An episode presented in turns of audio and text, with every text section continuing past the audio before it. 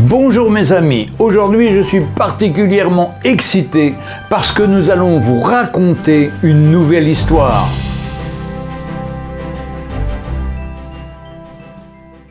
Car c'est dans une nouvelle façon de la réaliser sous une forme différente et simplifiée.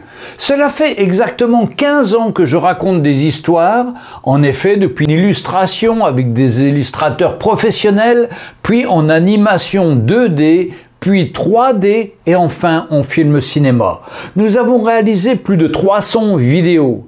Mais aujourd'hui, je souhaite revenir à la simplicité. Je vais vous raconter une nouvelle histoire le plus simplement possible, car une histoire, c'est surtout pour chacun d'entre nous une occasion de s'identifier aux différents personnages, à la situation ou à une expérience vécue ou se présentant actuellement dans notre univers prendre la place d'un personnage et de suivre l'histoire en créant notre propre décor, ambiance, odeur, bruit, etc.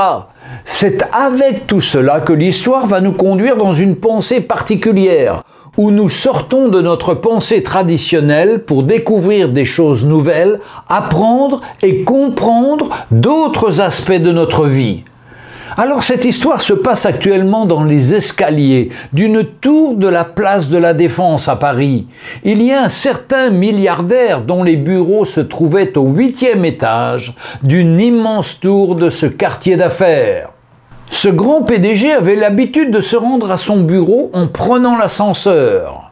Par contre, quand il quittait son bureau, il descendait par les escaliers, histoire de faire un peu d'exercice.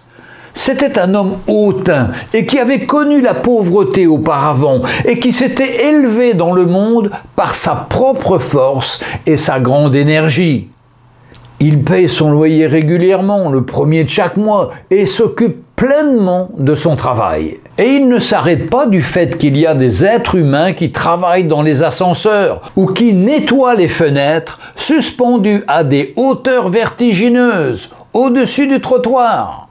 Il ne se souvient d'aucun d'eux au moment des étrennes pour leur remettre un pourboire. Non, il ne pense qu'à lui. Mais dans cette tour, il y a une femme qui nettoyait les escaliers ainsi que les étages.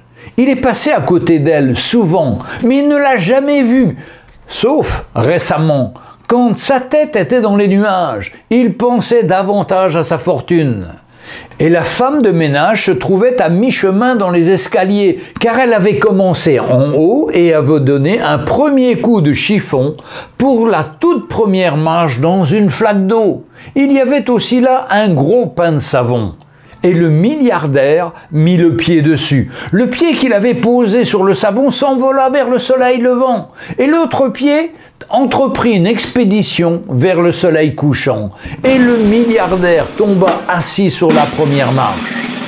Il tomba par terre et ne resta pas là. Comme il avait l'intention de descendre, il descendit donc, mais pas de la manière qu'il avait d'abord conçue.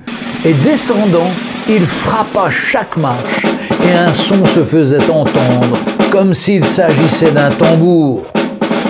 Et la femme de ménage se rangea poliment de côté pour le laisser passer. En se relevant, l'homme se demanda s'il devait courir dans le bureau du gestionnaire de l'immeuble pour demander qu'on renvoie la femme de ménage. Mais il se dit, et si on lui demandait la raison Cela déclencherait une certaine hilarité parmi les autres habitants de l'immeuble. Il décida donc de garder le silence. Mais depuis ce jour, il remarque la femme de ménage et il passe à côté d'elle avec respect et circonspection, la saluant à chaque occasion, car personne, malgré sa puissance, ne peut se permettre d'ignorer ses semblables car une très humble femme de ménage et un pas de savon jaune bien ordinaire peuvent détourner l'intention d'un grand homme de ses rêves ou de ses difficultés professionnelles avec une rapidité surprenante. Par conséquent, considérez ces choses et ne pensez surtout pas que vous êtes plus grand que le plus humble parmi les enfants de Dieu, de peur que par accident vous ne tombiez de votre piédestal et que vos blessures ne vous fassent souffrir un peu plus du fait que vous pourriez croire que la femme de ménage sourit dans ses bulles de savon, qu'elle commence sa journée de travail dans une humeur plutôt joyeuse, en repensant au plaisir que vous lui avez procuré. Car les temps sont difficiles, et celui qui fait sourire une femme de ménage n'a pas vécu en vain. Nous vous encourageons à faire de même et d'avoir toujours une parole gentille, eu égard à tous ceux qui travaillent autour de vous comme le dit si bien le Proverbe 25 au verset 11, comme des pommes d'or sur des ciselures d'argent. Ainsi est une parole dite à propos. Et encore, comme Jésus a dit, qu'il n'en soit pas de même parmi vous, mais que le plus grand parmi vous soit comme le plus petit, et celui qui gouverne comme celui qui sert. Évangile de Luc chapitre 22 verset 26. J'espère que vous avez aimé cette vidéo. N'hésitez pas à y mettre des commentaires, à donner votre avis et vos conseils. A très bientôt mes amis. Retrouvez un jour une histoire sur www.365histoire.com.